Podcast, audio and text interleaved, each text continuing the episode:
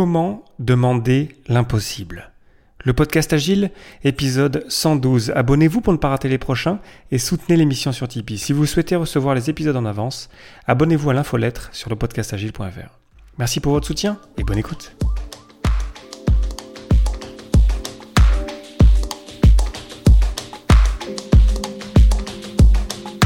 Bonjour, bonsoir et bienvenue dans le monde complexe. Vous écoutez le podcast Agile, je suis Léo Daven et je réponds chaque semaine à une question liée à l'état d'esprit, aux valeurs, principes et pratiques agiles qui font évoluer le monde du travail au-delà.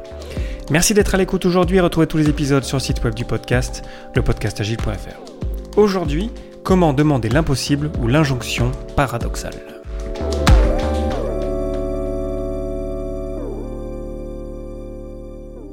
Soyez spontané. Faites preuve de self-control. Devenez agile.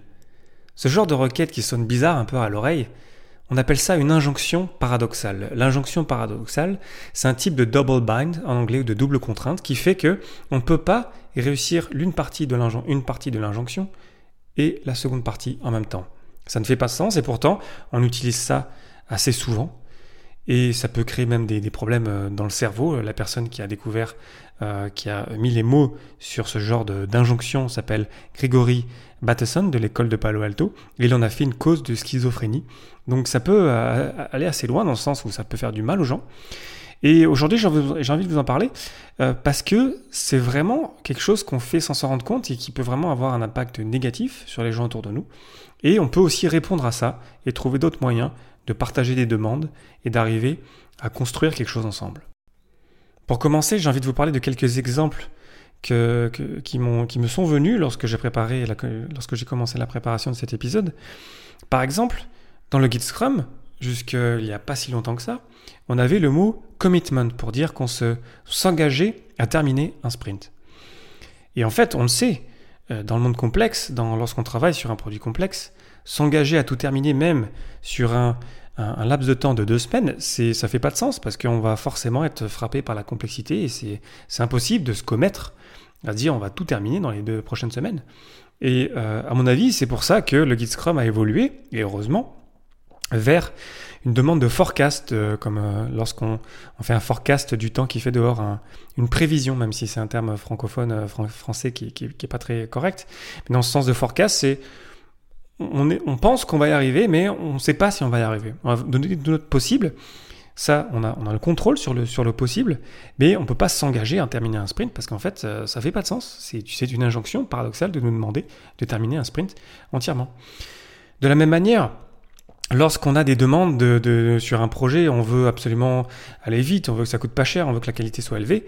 En fait, c'est impossible. C'est une injonction paradoxale. Demander un coût délai qualité qui soit euh, euh, parfait, qui soit euh, très élevé, on va dire, si on fait pas de choix sur l'un ou sur l'autre ou sur l'autre, en fait, ça fait pas de sens. C'est aussi une injonction paradoxale quelque part parce qu'on sait que ça fait pas de sens de nous demander ça. Et ça me fait penser aussi au rôle du propriétaire de produit qui peut se retrouver d'un côté avec des clients qui font des requêtes de ce type et de l'autre côté une équipe Scrum qui lui, dit en fait en fait, nous, on fait pas, on travaille pas comme ça. On se concentre sur la valeur toutes les deux semaines, et du coup, en fait, on, découvre ce qu'on est en train de euh, construire ensemble. Donc, c'est vraiment quelque chose qui, euh, euh, qui qu'on fait qu'on sans s'en rendre compte. Et comme je le disais dans l'introduction, devenez agile sans nous dire comment, sans point de départ, sans, sans comprendre qu'on peut pas devenir agile parce que c'est pas un état fixe, par exemple. Déjà, ça fait pas de sens. Devenez agile on peut pas devenir agile. On n'est pas agile. C'est un voyage et c'est un voyage euh, quelque part interminable et dans lequel on est toujours en fait. Il y a toujours des choses à découvrir euh, tout, au long du voyage. De la même manière, auto-organisez-vous. Mais quelque part, je reste un petit peu le, manager. Donc c'est euh, dire aux gens de s'auto-organiser, mais en fait, ils peuvent pas parce qu'ils n'ont pas toutes les cartes en main pour y arriver. pareil pour lorsque on entend, oui, il faut qu'on s'améliore, l'amélioration continue. Mettez en place l'amélioration continue. Par contre, euh, passez pas votre temps en rétrospective parce qu'en fait c'est du temps perdu. C'est pareil, ça, ça fait aucun sens et pourtant euh, on le fait et on l'entend encore. Euh, par exemple, ça fait penser au lâcher prise. on ne dit pas comment, on ne donne pas de clé, on ne donne pas de point de départ, on n'est pas accompagné dans le changement.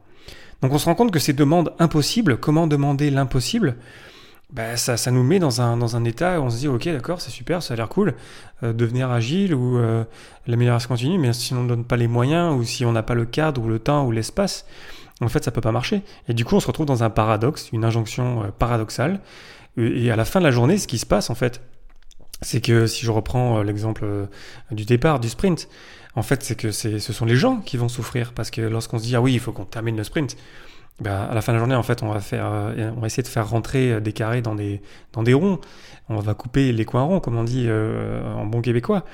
On va essayer de, de, de rendre des choses impossibles possibles. Et en fait, ce qui se passe vraiment à la fin, c'est que ce sont les humains, ce sont les, membres de l'équipe de développement ou les membres de l'équipe Scrum qui va souffrir parce qu'on va pas y arriver. Et puis du coup, on va faire de l'overtime et, on, et on, on rentre dans une spirale en fait négative parce qu'à l'origine, l'injonction, la demande, la requête, elle est impossible.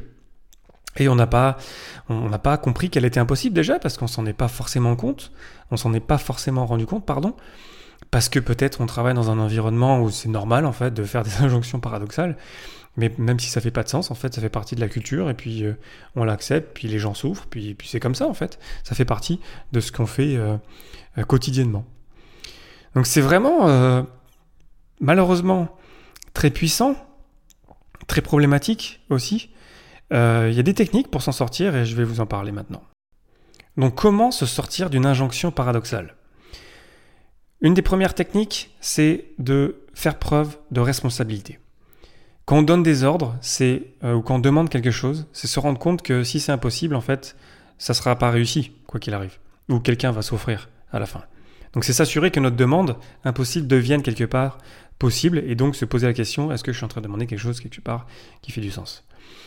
Et si c'est pas, si ça marche pas, si c'est impossible, évidemment, il faut demander autre chose ou euh, donner plus de temps, plus d'espace, un, un bon environnement pour faire ça. Et aussi, ça marche aussi pour la personne qui reçoit l'ordre, qui reçoit l'injonction ou la requête. C'est le dire lorsque ça fait pas de sens, lorsque c'est impossible. Après, il faut qu'on ait la place de pouvoir le dire, bien sûr.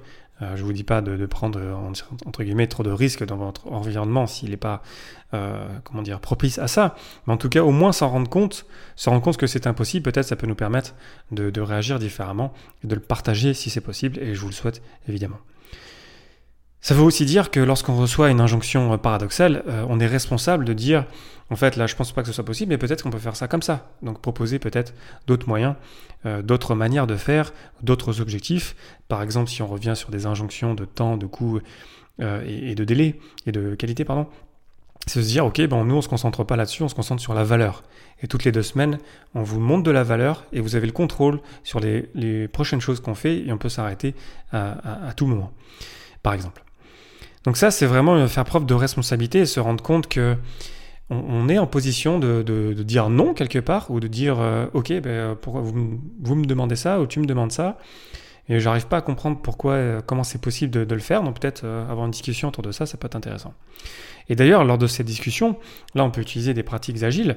La responsabilité, c'est aussi très agile quelque part. Mais on pourrait, par exemple, rendre les choses visibles. C'est-à-dire de, ok, vous me demandez ça, et moi j'ai des souvenirs de, de, de, rendez-vous euh, clients, où on, nous demande, où on me demande, ok, on veut ça, et du coup, ok, vous voulez ça, donc rendre les choses visibles sur un mur, on retrouve des, des, valeurs de, de l'agile là, de rendre les choses visibles, en fait, on se rend compte que ça fait pas de sens, tous ensemble. C'est pas juste moi qui trouve que ça fait pas de sens, ou peut-être que je l'ai mal compris d'ailleurs, je l'ai mal interprété, mais au moins le fait de rendre les choses visibles, on rend euh, l'absurde euh, visible, et de fait, en fait, dès l'instant où on s'en rend compte ensemble, euh, ben là, on a déjà peut-être un, environnement, un terreau de discussion qui, euh, qui peut être plus propice à se rendre compte que en fait, ça fait pas de sens et on peut trouver ensemble une meilleure euh, solution. On peut aussi oser l'humour. Après, ça, ça peut marcher ou pas marcher. Lorsqu'on reçoit des injonctions qui font pas de sens, ça peut être marrant de réagir comme ça, mais après, c'est sûr qu'il faut vite comprendre que c'est une injonction paradoxale et arriver à réagir euh, rapidement, c'est pas forcément facile. Euh, mais en tout cas, ça peut faire partie de ces tactiques-là, de, rendre les choses euh, visibles, de prendre du recul sur les choses. On appelle ça méta-communiquer, c'est-à-dire se rendre compte, prendre du recul. Ok, vous me demandez ça, et nous on a ça. Alors qu'est-ce qu'on peut faire? Qu'est-ce qu'on a vraiment ensemble? On construit en fait la demande, on reconstruit la demande ensemble, l'injonction, pour la rendre faisable, la rendre possible ensemble.